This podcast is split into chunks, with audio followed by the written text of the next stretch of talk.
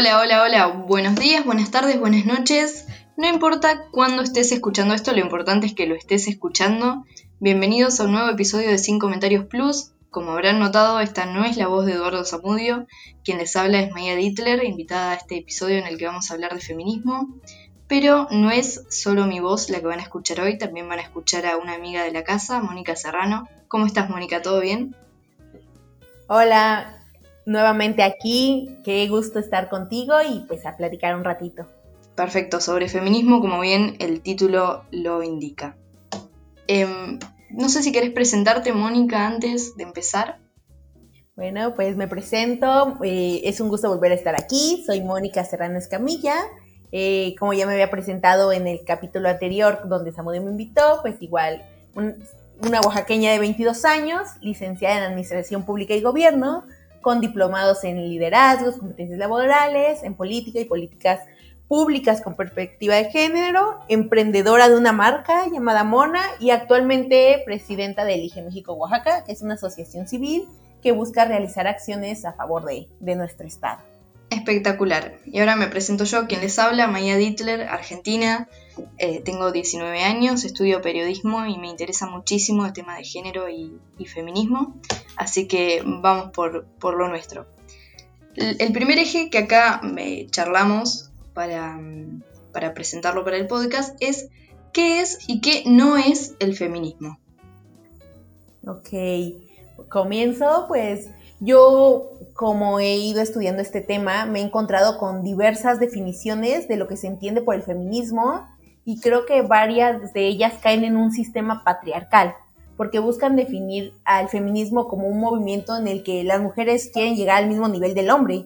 Y aquí nos comenzamos a cuestionar cuál es ese nivel del hombre al que se presume llegar. Y estos ejemplos pues los podemos ver en diccionarios como la Rose o Ilustrado de la Lengua pero realmente feminismo, ahorita me permito leer un fragmento de la definición del libro de Victoria Sau, del Diccionario Ideológico Feminista, como este movimiento social y político que se inicia formalmente a finales del siglo XVIII, aunque sin adoptar todavía esta denominación, y que supone la toma de conciencia de las mujeres como grupo o colectivo humano, de la opresión, dominación y explotación que han sido y son objeto por parte del colectivo de varones en el seno del patriarcado bajo sus distintas fases históricas del modelo de producción, lo cual las mueve a la acción para la liberación de su sexo contra, contra las transformaciones de la sociedad que aquella requiera. Y ONU Mujeres lo define como esa defensa de la igualdad de derechos sociales, políticos, legales y económicos de la mujer respecto al hombre. Pero para Mónica, el feminismo es un movimiento que se ha construido por más de 300 años una lucha que, ha dado, que han dado muchísimas mujeres para lograr los derechos que ahora tenemos y que por esa igualdad que aún nos falta alcanzar, ¿no? Totalmente de acuerdo con la definición que, diste, Mónica. Lo que sí me gustaría añadir es que hay que verlo también como algo más amplio que no solo abarca a mujeres que son cisgénero, es decir, que se sienten cómodas con su género de nacimiento, eh, sino también a chicas trans y, que bueno, me parece que también el feminismo es eh, una perspectiva, si se quiere, que todos, todas y todos tenemos que tener para lograr avanzar como sociedad, ¿no? Porque esto, el patriarcado, que el hombre tenga más privilegios que la mujer, por supuesto, retrasa muchísimo en muchísimos sentidos. Entonces, digo, es como algo muchísimo eh, más amplio. Pero estuvo muy bien la definición que diste. Y e igual forma como de la pregunta dice, ¿no? Que no es el feminismo. Creo que aquí pues es un, es un poco complejo esto porque también dentro del feminismo pues hay diferentes, diferentes corrientes, ¿no? Y, o sea, podemos hablar de un feminismo interseccional, transfeminismo, un feminismo radical, un feminismo factual, liberal, feminismo de la diferencia, feminismo de la igualdad, un feminismo abolicionista, un feminismo institucional, antiespecista, un ecofeminismo, un ciberfeminismo y cada una de estas corrientes yo creo que también tiene una finalidad, ¿no? Una razón de ser, persiguen un objetivo y son una respuesta a una demanda o vivencia que tenemos, ¿no? Y claro, creo que no se trata tampoco de romantizar el feminismo, porque al final es una lucha para alcanzar la igualdad, pero yo también creo que sin duda que en el, feminismo, en el feminismo al entrar a este, a este, a esta, a este estudio, pues te sientes acompañada, ¿no? Te sientes acuerpada y siento que también el feminismo es como un lugar donde sé que si yo cuento mi historia o las mujeres contamos nuestras historias, nuestras vivencias, las chicas que son parte de nos van a creer, la, les vamos a creer y no nos van a juzgar y no nos van a norma y no van a normalizar la violencia, ¿no? Como si lo platicamos a alguien más que desconoce tal vez del tema. No sé qué opinas. Estoy, estoy de acuerdo y mm, vos sabés que si, si a mí me preguntan qué es el feminismo para mí, digo, más allá de, de lo que estudiamos, de las definiciones que leemos, de lo que sabemos, para mí el feminismo es más como un despertar, porque uno, una, una vez que se da cuenta de toda la violencia y todo lo sufrido a lo largo de la historia, como mujer, eh, se despierta y se compromete con una lucha de la que después nunca, nunca te desligas de eso, digamos. Creo que el feminismo es uno de los movimientos más sólidos por esto, de que una vez que te despertas y que te das cuenta de que estás siendo víctima de un sistema, no vuelves para atrás. Entonces por eso es algo tan masivo y que va a seguir sumando eh, mujeres eh, de aquí en el futuro. Y estoy muy de acuerdo también con esto de que el feminismo da una seguridad. es un refugio en una sociedad tan, tan, tan violenta y tan eh, cruel con las mujeres. Al, encontrarte con personas que son sororas, eh, que tienen ese cariño para dar, porque al fin y al cabo estamos todas en, la misma situación. Sí, claro. Tenemos tal vez vivencias diferentes, pero siempre, bueno, eh, hemos vivido algún tipo de violencia que tal vez no dimensionábamos o que lo hacíamos muy, lo normalizábamos mucho, ¿no? También. Tal cual. Y igual y, igual y, o sea, si tengo que definir como feminismo en una palabra, siento que también, bueno, considero como revolución o rebeldía, ¿no? En un mundo donde nos enseñan a odiar nuestro cuerpo, donde nos enseñan a tener ciertos estándares o roles. Creo que esta esta corriente, pues es, es eso, ¿no? Es un mundo de revolución y rebeldía también. Y lo que definitivamente no es, eh, que es otra de, la parte de, la pregunta que, hemos planteado, definitivamente no es un neonazismo, como muchas veces se dice, que somos feminazis y que no sé qué. Tampoco buscamos un matriarcado o la superioridad de la mujer, Simplemente queremos una sociedad, una vida digna, con derechos y privilegios, y donde todos seamos iguales. Obviamente es muy... Es incorrecto decir que todos seamos iguales, ¿no? Pero, pero se entiende a lo que apunto. A poder vivir una vida digna, porque es indigno lo que nos han hecho las mujeres a lo largo de la historia. Sí, claro, una vida libre de violencia, ¿no? Libre, exactamente. Queremos ser libres. ¿Algo más para decir sobre este tópico, Mónica? Creo que es todo. es todo. Entonces pasamos al siguiente. ¿Cuáles son las principales demandas del feminismo hoy en día? Yo creo que el feminismo busca lo mismo que ha buscado desde el inicio, que se nos garanticen nuestros derechos, porque una cosa es que esté en la ley y otra que se nos hagan valer, ¿no? A decidir sobre nuestro cuerpo, garantizar una participación política, a condiciones laborales justas y sobre todo la justicia que se castigue realmente a, estos, a los violadores, a los feminicidas y a todo aquel que haya ejercido cualquier tipo de violencia. Y claro, lograr la erradicación de la violencia. Porque podría estar muy bien en la ley todas las reformas que se han hecho en el tema de paridad en México, pero realmente, como decía, ¿no? necesitamos que se garantice lo establecido, comenzando con la erradicación de la violencia, ¿Cómo, logramos participar si nos están matando? Un claro ejemplo y muy doloroso hoy es el asesinato de la doctora Ivonne Callegos, precandidata a la presidencia municipal de Ocotlán de Morelos, municipio de Oaxaca. Una mujer que ya había denunciado que estaba sufriendo violencia política y el gobierno no hizo nada y hoy la asesinaron. Realmente está de la chingada ser mujer en Oaxaca porque no se nos garantizan nuestros derechos. La autoridad no está haciendo nada para erradicar estos problemas. En el mundo entero te diría Mónica, ¿eh? porque hay muchos estados que son terminan siendo feminicidas. Por más eh, derechos que tengamos, hay, el machismo está incrustado en cada estructura estatal en cada gobierno, eh, hay mucha violencia política y después, más adelante me gustaría volver sobre el tema de la violencia política, porque lo que vos haces, tu área, tiene que ver con esto, así que más adelante me gustaría también preguntarte sobre eso.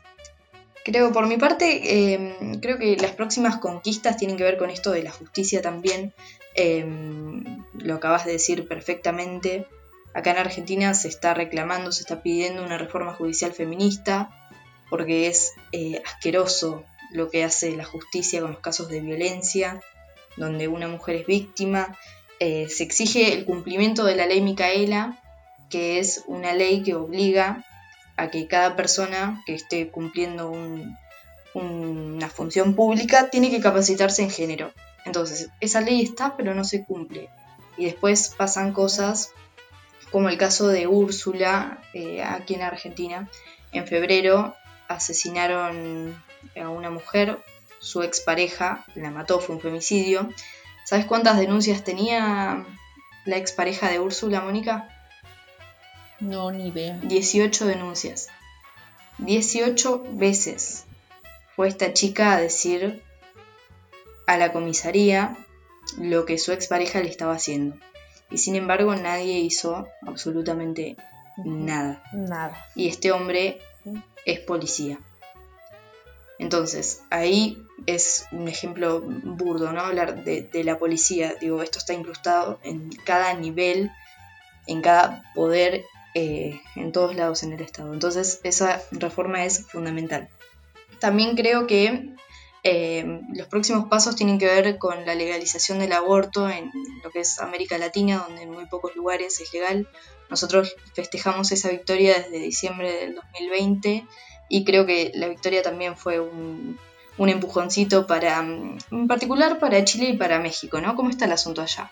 Híjole, eh, creo que el último caso fue en Quintana Roo, que no se logró este, legalizar el aborto. En Oaxaca ya el, año pasado también se había tocado este tema, se, había, se legalizó, pero igual creo que, no se ha logrado en todo el país y, es un tema bien complejo porque quien está en contra del aborto lo han expresado que han metido a la religión en este tema. O sea, cuando claramente llevamos años separados de la, de la iglesia, ¿no? Entonces, ¿cómo todavía esto ha hecho que que no se logre legalizar este tema, legalizar el aborto en México, o sea, por completo, que todavía se, se vea como un tema de, de... Sí, de si fue violada, si tiene algún problema, si está en riesgo de nacer. Claro, en Chile pasa exactamente lo mismo.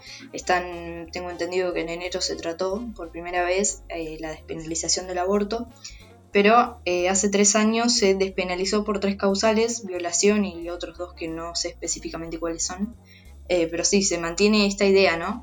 Que al fin y al cabo, encima el argumento de las personas pro vida, les decimos acá, no sé allá cómo le dicen, ellos acá se autodenominan pro vida, el argumento de ellos es que les importa la vida, entonces cuál es, eh, qué vida les importa, ¿no? Es como un poco contradictorio que en ciertos casos sí, en ciertos casos no. No sé, es, bastante complejo. Sí, es muy complejo. Hace un tiempo que, justo cuando pasó lo de Cancún, lo de Quintana Roo, este, compartía esto, ¿no? O sea, el ser pro vida, ¿qué es? Solo ir cuando, solo estar cuando se va a legalizar el aborto y solo gritar soy pro vida, o o regalar juguetes este, a los albergues. ¿Eso es ser pro vida? O sea, ¿qué están haciendo realmente para demostrarlo, no? ¿Qué vida les está importando? Exactamente. Bueno, por otro lado, también pensaba un poco en esto de la salud menstrual. Creo que es eh, una demanda que, está bastante presente. Al menos ahora se ha empezado a tratar porque los productos de, higiene para cualquier persona que, que menstrua son carísimos, al menos acá, son, son productos muy caros. Entonces creo que el Estado debería garantizar eh, esos productos a cualquier persona que menstrue, por supuesto. Sí, claro, aquí también, o sea, los impuestos para, para estos productos, o sea, son grandes y, se tocó el tema, ya hubo una propuesta aquí en, en, en Oaxaca, me parece, o en México, no estoy muy segura, pero hubo una propuesta, ¿no? Para quitar esos impuestos porque, pues, menstruar no debe ser un privilegio, ¿no? Y adquirir estos productos, eso es. Entonces, pero no, no se logró nada. No sé por qué, si en Oaxaca ya somos más mujeres en el Congreso, no se ha logrado llevar estas leyes. Es lo que todavía no entiendo qué está pasando. Tal vez tenga que ver con el hecho de que ser mujer no te, no te garantiza ser feminista y que a las mujeres que ocupan una banca estos, temas a lo mejor no les interesa. Claro, y que cada una de cada una pues se va a hablar desde su privilegio, ¿no? Cosa que también está, está mal porque si estás ahí es porque estás representando al pueblo, se supone, que tenés que ver por todos y velar por todos y todas. Otro punto que anoté por acá para mencionar es el tema de las tareas de cuidado y las tareas domésticas, que siguen recayendo en las mujeres.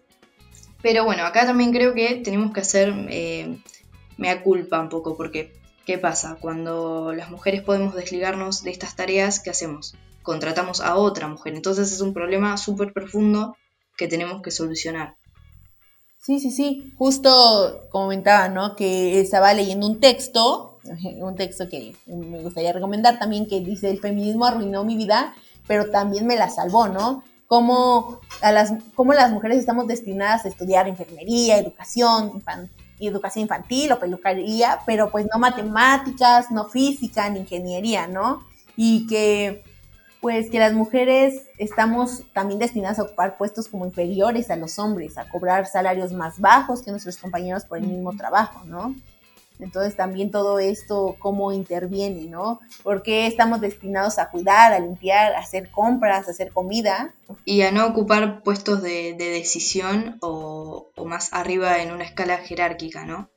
Hablamos Ah, no sé qué opinas de esto, pero el otro día escuché eh, a una referente feminista, no recuerdo ahora quién era exactamente, decir que todo el tiempo estamos hablando del techo de cristal, pero que no hablamos del piso pegajoso, porque hay chicas que no pueden acceder a ningún tipo de empleo, por ejemplo, las del pueblo gitano o, quien sea. Digo, que hay muchos em, prejuicios sobre ellas y ni siquiera las contratan para trabajos eh, que, son eh, comunes, digamos, lamentablemente para cualquier mujer.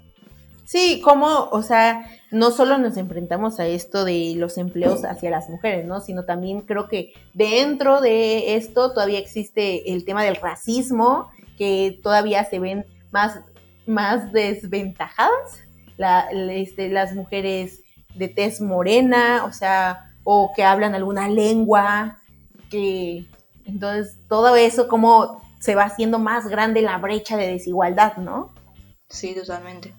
Lo mismo si, si sos gorda, si sos flaca, digo, son todo un montón de, factores Estereotipos. Que, influyen, exactamente. No porque encima de mujer es negra, entonces no la contrato, por ejemplo. Digo, ha, pasado, hay, gente que, vive estas situaciones eh, lamentablemente muy, muy seguido. Entonces hay todo este maldito sistema está mal, diría Lisa Simpson. Antes de seguir, Mónica, me parece que tenemos que volver a remarcar esto que vos mm, contabas hace un ratito, acerca de que seguimos eh, reclamando y conquistando derechos, pero también seguimos pidiendo que no nos maten, que no nos violen, que no nos acosen. Digo, estamos luchando, estamos eh, realizando conquistas como movimiento, pero tenemos que seguir pidiendo que no nos acosen en la calle y cuando salimos no sabemos si vamos a volver. Entonces, el debate es, como ambiguo en el sentido de eh, que avanzamos, pero a su vez estamos pidiendo cosas básicas todavía. Sí, o sea, se supone que ya tenemos el derecho al voto, tenemos que se han ganado, ¿no? Que son derechos que no tienen ni 60, 70 años y, cómo pues nos enfrentamos a esto, ¿no? Yo, yo decía, ¿cómo es posible que tengo que pensar a dónde voy a ir, qué calles voy a caminar para decidir qué ropa voy a usar? O sea, es absurdo, es absurdo tenerme que cuidar, o sea, nos culpan a nosotras por tomar, por cómo nos vestimos, por la hora en la que andamos en la calle, cuando creo que realmente la culpa es de quien cree que tiene el derecho de violentarnos, ¿no? Por supuesto. O sea, el estarme cuidando la espalda todo el tiempo no es vida. Exactamente, y hay algunos datos que me gustaría comentar con vos para ver eh, qué podemos concluir de, este tema. Por ejemplo, acá en Argentina, al 8 de marzo del 2021, es decir, este año, ya hubo 55 femicidios, uno cada 29 horas. Estas eh, cifras son del Observatorio de las Violencias de Género, ahora que sí nos ven, que pueden googlearlo. Es un grupo de chicas que viven en, en Buenos Aires que analizan los medios de comunicación y de extra en un montón de información para hacer presentaciones con datos que lamentablemente son escalofriantes, pero que siempre está bueno tener, eh, no hacer la vista gorda respecto a eso. De esto lo más preocupante es que la mayoría de estos femicidios, el 65% de los casos tuvo lugar en la vivienda de la víctima, y en el 70% el femicida fue la pareja o expareja de la víctima, es decir, no estamos seguras ni en nuestras propias casas, ni en, nuestra, ni en la calle ni en casa.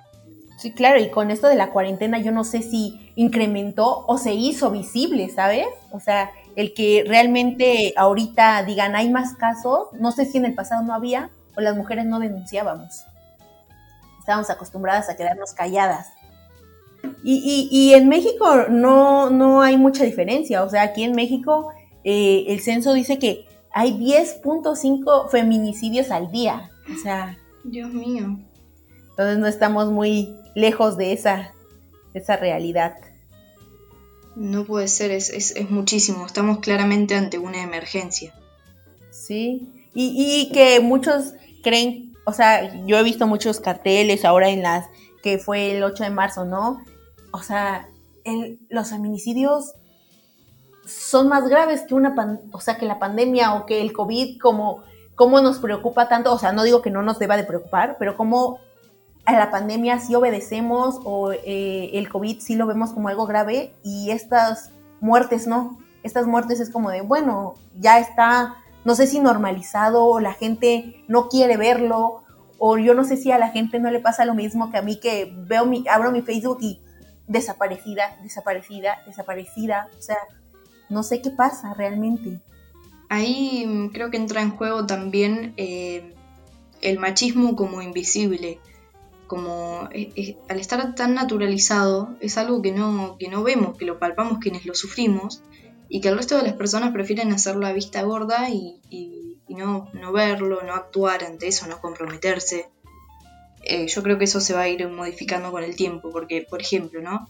Si mm, en dos meses mataran a 150 taxistas, tendríamos a todo el mundo preocupado por qué están matando a esos taxistas. Ahora, y las mujeres que matan acá a una cada 29 horas, allá muchísimas más. Y a la gente no parece importarle como debería importarle. Se, se ciegan ante esta situación, ante este problema. Sí.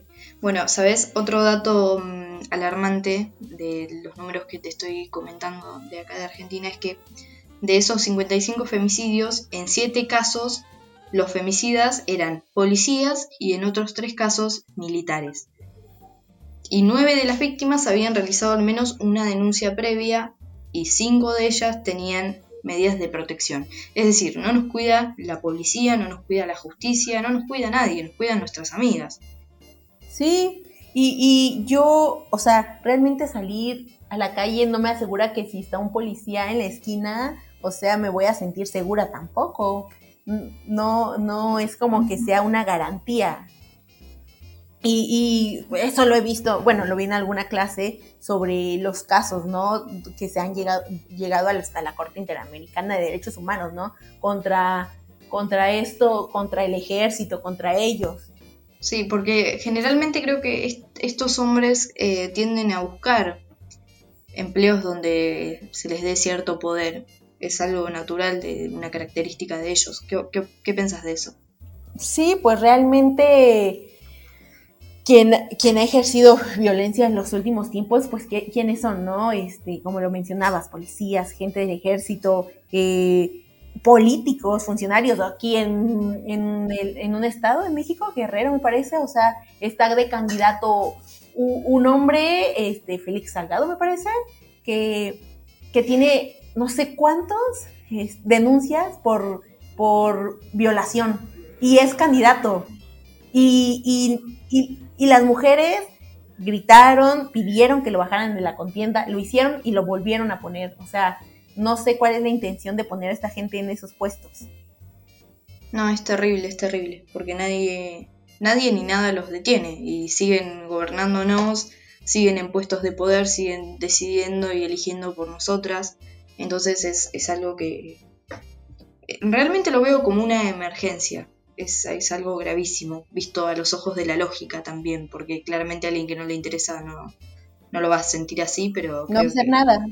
El siguiente tópico tiene que ver con los retos que afronta el feminismo hoy en día. Pues yo creo que los retos que ahorita nos estamos enfrentando es la desinformación, eh, el no saber principalmente de qué va el concepto, ¿no? No conocer la historia y cómo es, hemos alcanzado estos derechos, ¿no?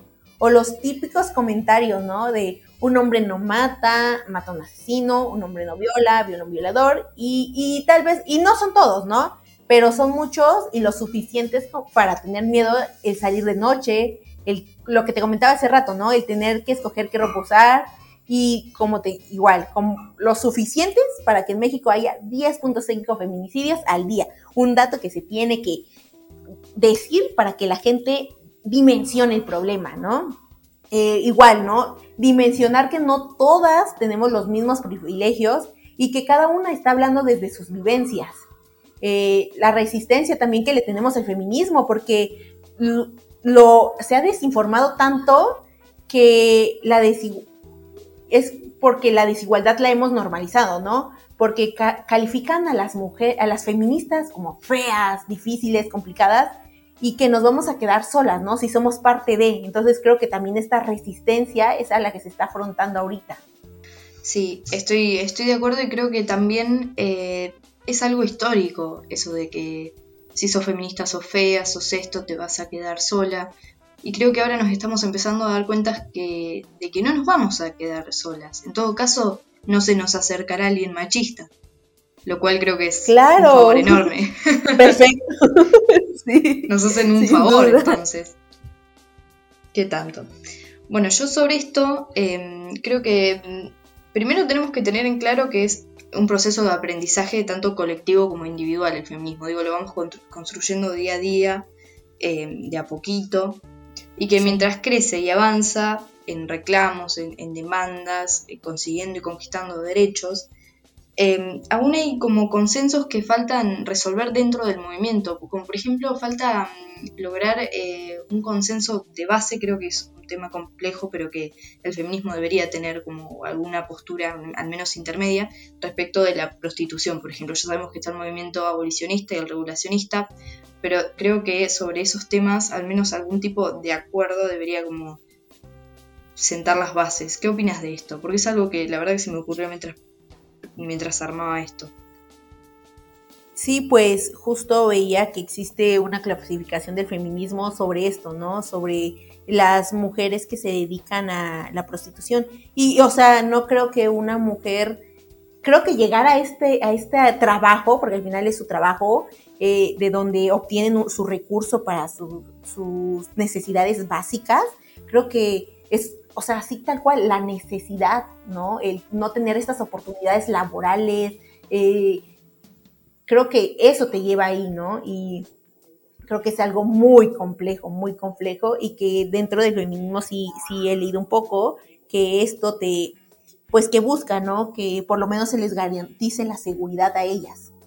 Exactamente, porque uno, por supuesto, em, tiene que tener en cuenta que por más que haya sido una elección, hay que ver en qué contexto fue esa elección del trabajo sexual. Digo, ¿en qué contexto vos elegiste hacer este trabajo? ¿Tenías otro medio?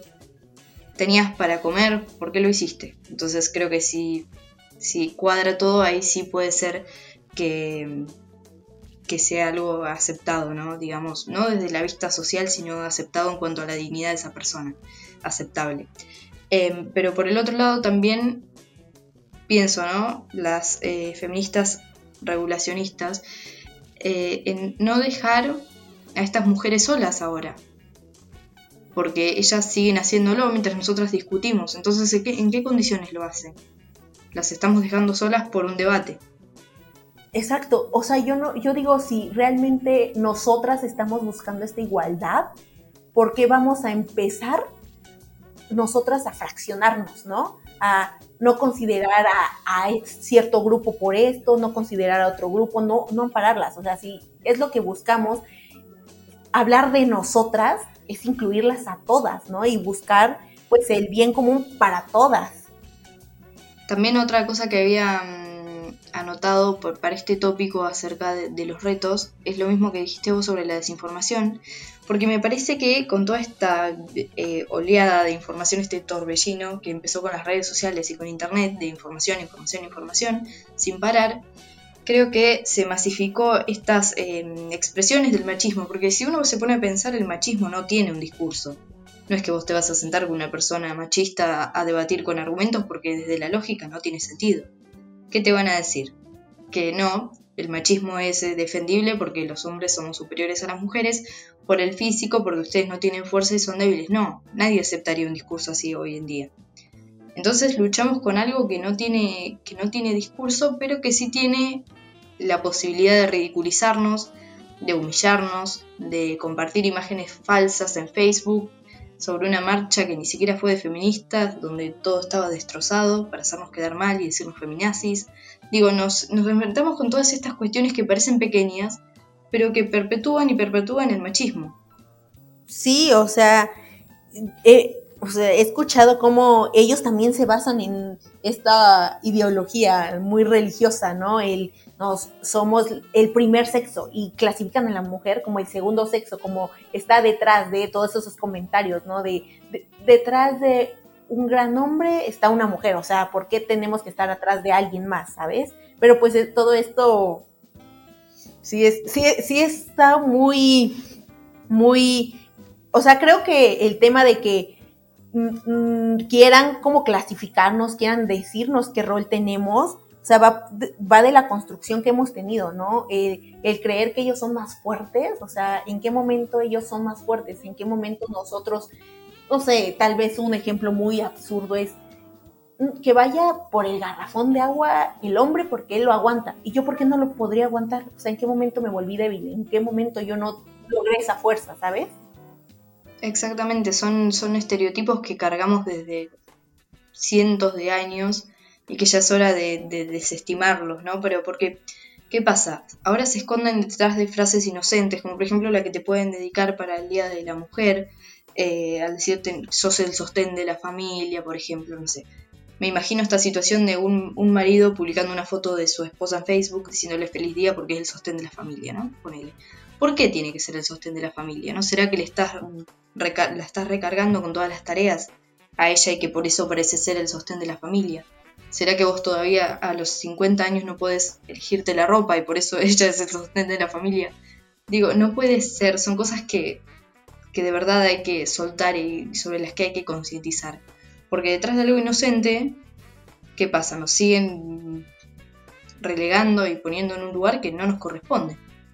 Sí, o sea, ¿cuántas eh, leía que las mujeres destinan todavía aparte de su trabajo, el trabajo, todavía 19 horas a la semana más en los cuidados domésticos, ¿no? O sea, y, o como este, el hombre, eh, si te toca, ¿no? Porque así dice, ¿no? Si te toca un marido que te ayuda, o sea, cuando realmente pues las actividades son de los dos, ¿no? ¿Por qué, ¿Por qué vas a tener suerte de que tu marido sí te ayude, ¿sabes?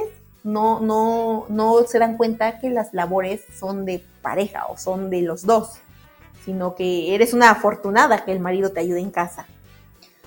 Mónica, esta pregunta que sigue, el tópico siguiente, es totalmente, por lo que tengo entendido. Así que ilumíname con esto. ¿Qué acciones deben tomar las organizaciones no gubernamentales y entidades gubernamentales para propiciar el feminismo dentro y fuera de las instituciones? Bueno, creo que este, el feminismo debe ser como una medida afirmativa, ¿no? Que con políticas públicas cuyo objetivo es compensar las condiciones que discriminan a ciertos grupos sociales del ejercicio de sus derechos. O sea, eh, ya hay organismos, colectivas este, feministas que ella, se han, logrado impactar en la sociedad, ¿no? Creo que el tema va más allá de llegar a la acción, de no solo, como lo comentábamos desde el inicio, no solo establecer leyes, sino lograr que estas leyes se implementen en, en la vida, en la vida cotidiana. ¿Y qué pasa con los grupos de trabajo, por ejemplo, de las organizaciones y de las entidades? Digo, eh, ¿sería una medida feminista, entre comillas, eh, sumar más mujeres a los equipos? No porque el hecho de que sean mujeres las, las convierta en feministas, sino porque es aportar otra mirada, otra perspectiva desde el género femenino. Eh, digo, podría enriquecer el trabajo y sería a su vez una medida feminista. ¿Qué opinas? Sí, creo que ahorita ya todo mundo, todas las mujeres deberíamos de tener esta perspectiva de género eh, impregnada, ¿no? En nosotros, el, el, el saber por qué es tan importante legislar con perspectiva de género, porque es tan importante, porque al hablar de perspectiva de género no hablamos solo de los de las mujeres, o sea, hablamos de los géneros en general. Entonces creo que esto debe ser un requisito, como decías, no no porque esté una mujer en el Congreso, como lo mencionábamos hace rato, ya quiere decir que estemos representadas, sino que estas estas mujeres que lleguen al Congreso realmente sean la voz, eh, que hayan estudiado los temas para poder legislar correctamente, ¿no? Para poder estar dentro de estas organizaciones que tengan un impacto hacia las mujeres. Entonces, sin duda, tendría que ser eso. Implementar este, talleres, capacitaciones donde las mujeres vayan acercándose más a esta realidad, ¿no? A, a, estas, a estos diferentes conceptos del feminismo, de la historia, de la perspectiva de género, de la, los tipos de violencia que existen, ¿no? Porque a veces hasta eso se desconoce. Bien, y además de las capacitaciones y esta mirada transversal de la que hablas, de, el feminismo deba atravesar eh, todos los espacios. Digo, vos eh, recomendarías desde lo que estudiaste en en en las organizaciones que haya una subcomisión de género, por ejemplo, o un grupo específico que lidie con esas situaciones y que se encargue de estas mismas capacitaciones y demás? Sí, sin duda, o sea, ya en estos momentos esto, eh, la perspectiva de género debe ser el tema principal en cualquier organización, tanto pública como privada, entonces es de vital importancia, así como existe el área de derechos humanos, de recursos humanos, perdón, de recursos humanos, o sea, sí debe de haber un área especializada en, tocar estos temas, ¿no? Desde lo más básico de un lenguaje incluyente.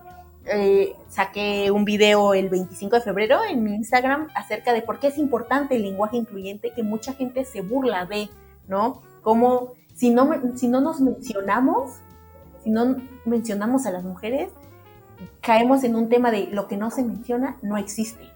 Entonces, como desde cosas tan básicas que la gente se burla, desde ahí podemos comenzar en cada una de las instituciones.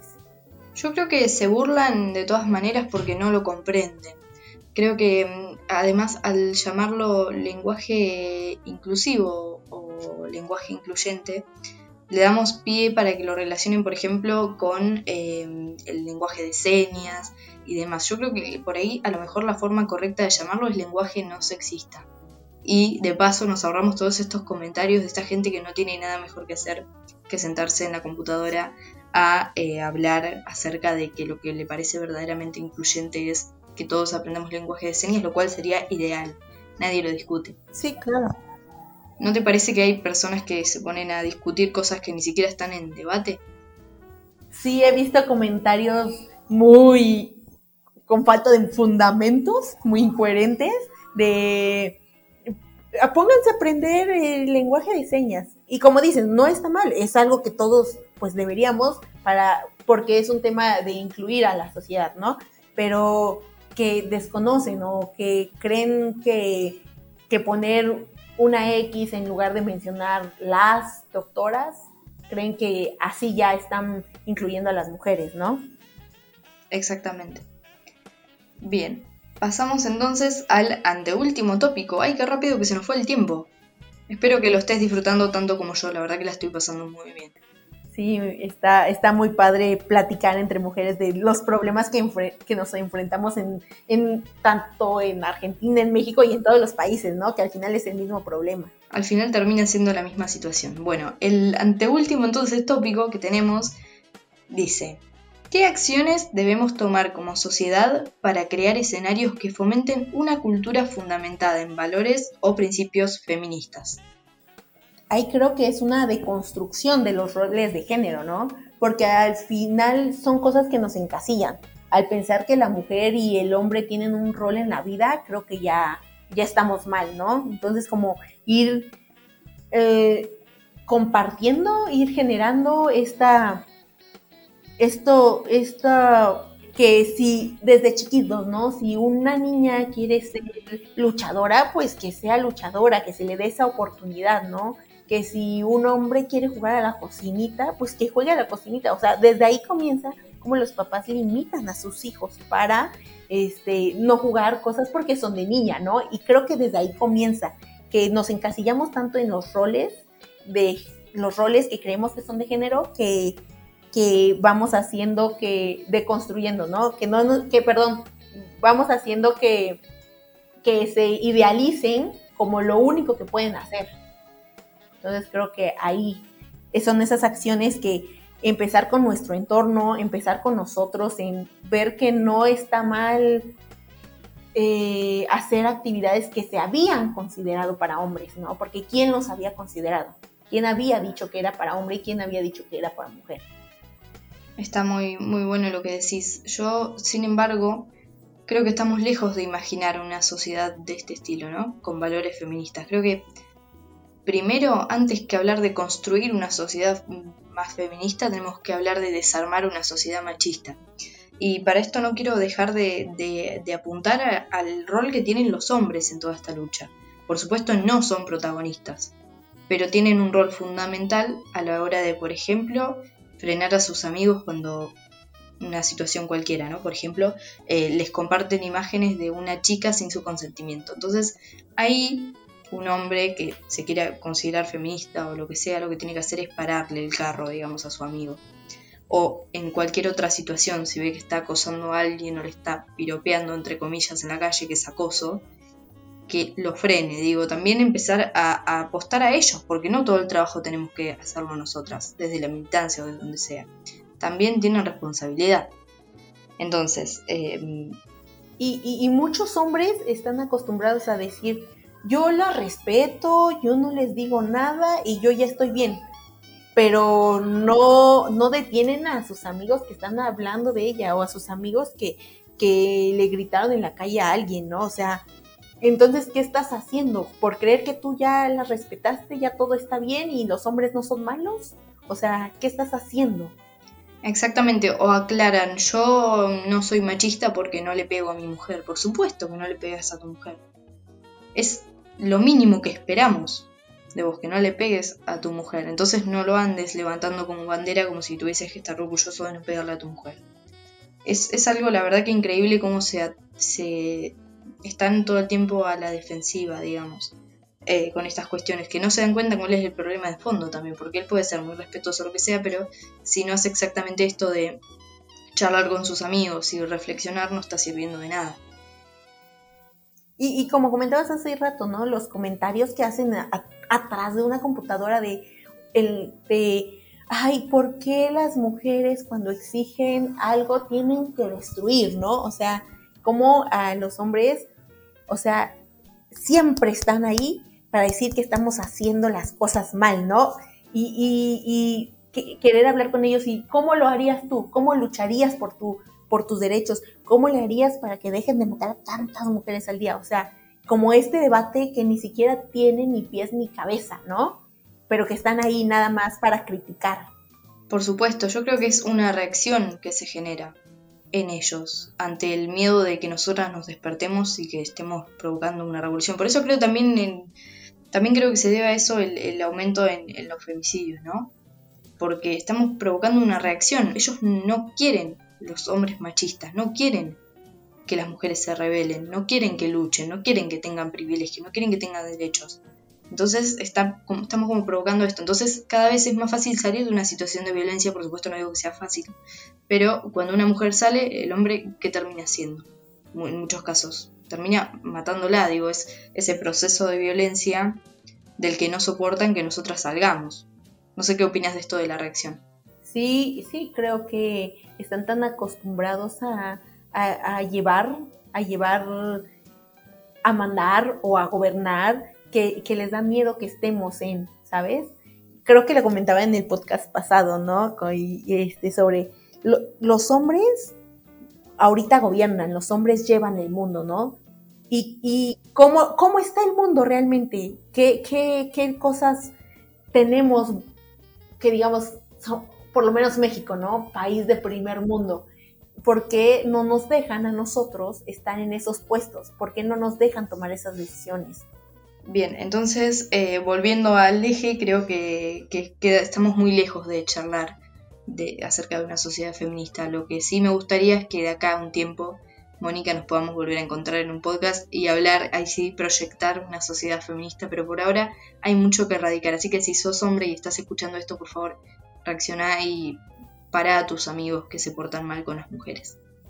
Sí, claro, eh, ser parte de este movimiento, pero desde tu trinchera, ¿no? Desde lo que tú puedes aportar desde donde estás. Exactamente. Bien, vamos con la última. ¿Qué puede hacer una persona que esté interesada en aprender más del tema? ¿Qué recomiendas, Mónica? Creo que lo principal, leer temas relacionados al feminismo, a la historia, escuchar experiencias, ¿no? Ahorita justo les quiero compartir una biblioteca virtual de una chica que ha recopilado temas muy importantes e interesantes para adentrarnos en este tema. A ella la encuentran en redes sociales como Very Little Red y ahí viene el link de sus libros. Igual se lo compartiré a Samudio para que nos haga el favor como de dejarlo en la descripción y, vayan leyendo, ¿no? Y no solo eso, sino también acercarse a colectivas feministas para platicar con más mujeres, ¿no? Lograr crear nuestros argumentos, nuestras ideas, no solo adquirirlos de un lugar y repetirlo, ¿no? Sino irnos formando, ir dándole voz a esto. Ser parte, las invitamos a ser parte de, de este movimiento, desde el lugar que sea, desde un lugar tranquilo hasta un lugar más activo, pero sean parte de esto porque es lo que les va a dar derechos futuros, lo que les dio los derechos que tienen ahora. Entonces no tengan miedo y sean parte, formen parte, que no hay nada más lindo que la seguridad de un movimiento feminista, por ejemplo. Em, yo respecto a alguna recomendación, eh, creo que me voy más por el lado de, por supuesto, leer e seguir informándose, googleen, eh, investiguen, sean curiosas, pregunten, ninguna duda es una duda menor, todo puede ser consultado. Eh, pero además creo que hay que empezar a consumir medios alternativos, dejar un poco de lado los medios de comunicación hegemónicos, masivos, porque todavía no han adquirido tanto esta perspectiva sí otros medios más pequeños que informan desde otro lugar y que te pueden ayudar a abrir un poco la mente y a entender estos temas, ¿no? Eso creo que es fundamental. Y también, por supuesto, esto de ser parte eh, también tiene que ver con que asistan a las marchas que se hacen, pueden ir a acompañar, pueden quedarse atrás si no se animan a entrar.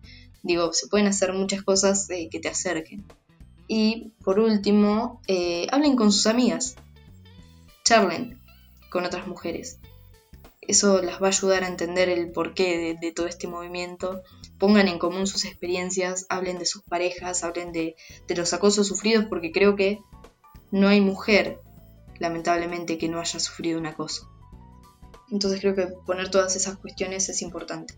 Y, y, creo que también tener muy en claro, ¿no? Que cada derecho que ahorita estamos gozando, que tenemos el privilegio de tener, pues en realidad es un testimonio de la eficacia del feminismo, ¿no? Estos años de lucha, o sea, no es de, del 2018, del 2017 para acá, ¿no? Sino años de lucha, pues han sido para lograr esto que ahorita, pues estamos gozando, podría decirse, ¿no? Que sabemos plenamente que no, que no es suficiente, que nos falta mucho por, por, eh, por pelear, por adquirir, pero que pues esto es un trabajo, ¿no? De, del feminismo.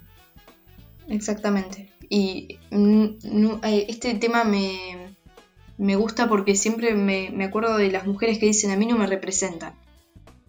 De hecho sí te representamos porque vos votás gracias a nuestra lucha. Entonces no nos ofendas diciendo que no te representamos. Porque todos estos derechos son fruto de un trabajo muy arduo. Sí, si hoy puede usar una mujer pantalón, es por lo mismo. Si hoy una mujer puede divorciarse, trabajar, estudiar, es por esto. Exactamente. Bien, bueno, em, estamos llegando al final. Aquí en la hoja de ruta que nos dejó Eduardo Zamudio quien, a quien le agradezco realmente la invitación a participar en este podcast y a tener esta espectacular charla con Mónica. Eh, él puso acá que tenemos un tiempo de spam, así que Mónica, deja tus redes, deja tus proyectos, contanos lo que quieras y aprovechemos este momento de spam sin que Eduardo nos denunciara. pues los invito nuevamente, ¿no? A checar mis redes sociales para que pues también platiquemos un poco sobre el feminismo, eh, qué es para ustedes, comentarios, dudas, como irnos también nosotras alimentando de, ¿no? Porque pues, al final es, es estudiarlo todos los días, ¿no? Es aprender algo nuevo. Y pues me encuentran como Mónica Serrano Escamilla en Instagram. Y pues eso sí, todos los 25 de mes pues, podrán encontrar un video acerca del Día Naranja con un tema diferente. El último que abordé fue sobre violencia política contra la mujer, de hecho. Entonces, y por lo que ya se acercan las elecciones en México, ¿no? Igual, de igual quiero compartirles que ahorita, pues como les comentaba al inicio, ¿no? Presido una asociación civil que se llama Elige México Oaxaca y pues les invito a que la compartan, le, le den difusión y se sumen a nuestras actividades de acción social. Realmente amo mi estado y siempre busco que en cada proyecto pues resaltar el trabajo que se tiene aquí. Entonces, igual si la pueden seguir, y por último, antes de que nos corra Samudio, eh, tengo mi página de una marca que emprendí igual sobre Oaxaca, que se llama Mona Moda Artesanal. Por si pueden ahí ir a ver tenemos. Todos yendo a las redes entonces de Mónica. También pueden visitar eh, mi Instagram o mi Twitter. En Instagram estoy como MyGlitter, guion bajo. Sí, glitter porque me gusta mucho el glitter. No se rían de eso. Y en Twitter estoy como mditler-bajo. Ahí pueden escribirnos con cualquier consulta, pueden pedirnos cualquier recomendación. Hay una recomendación en particular que me olvidé de dar, que es eh, de un documental en Netflix, no sé si lo habrás visto, Mónica, que se llama ¿Qué coño está pasando? y está muy bueno. Es bastante crudo, bastante fuerte, pero está muy bueno. Es español y eh, en él hablan distintas eh, mujeres feministas desde su postura sobre los debates actuales del feminismo. La verdad que está espectacular. Está en Netflix, no sé si lo dije, así que véanlo, pero ya. Y con eso creo entonces que nos despedimos. Sí, fue, fue un gusto en verdad platicar contigo, este, poder conocerte eh, y espero que sigamos coincidiendo para abordar temas y hablar porque al final es así como vamos a ir transmitiendo este mensaje, ¿no? Fue un gusto, eh, Mónica, conocerte virtualmente y compartir esta charla con vos, así que esperemos que se repita en algún momento. Igualmente nos vamos a mantener en contacto. De nuevo le agradezco a, Samudio por esta invitación y nada, chequeen los episodios anteriores de este podcast que está muy bueno. Eh, así se fue otro, entonces otro episodio de Sin Comentarios Plus. Gracias a todos, todas y todos por estar del otro lado. Les mandamos un beso gigante. Hasta la próxima.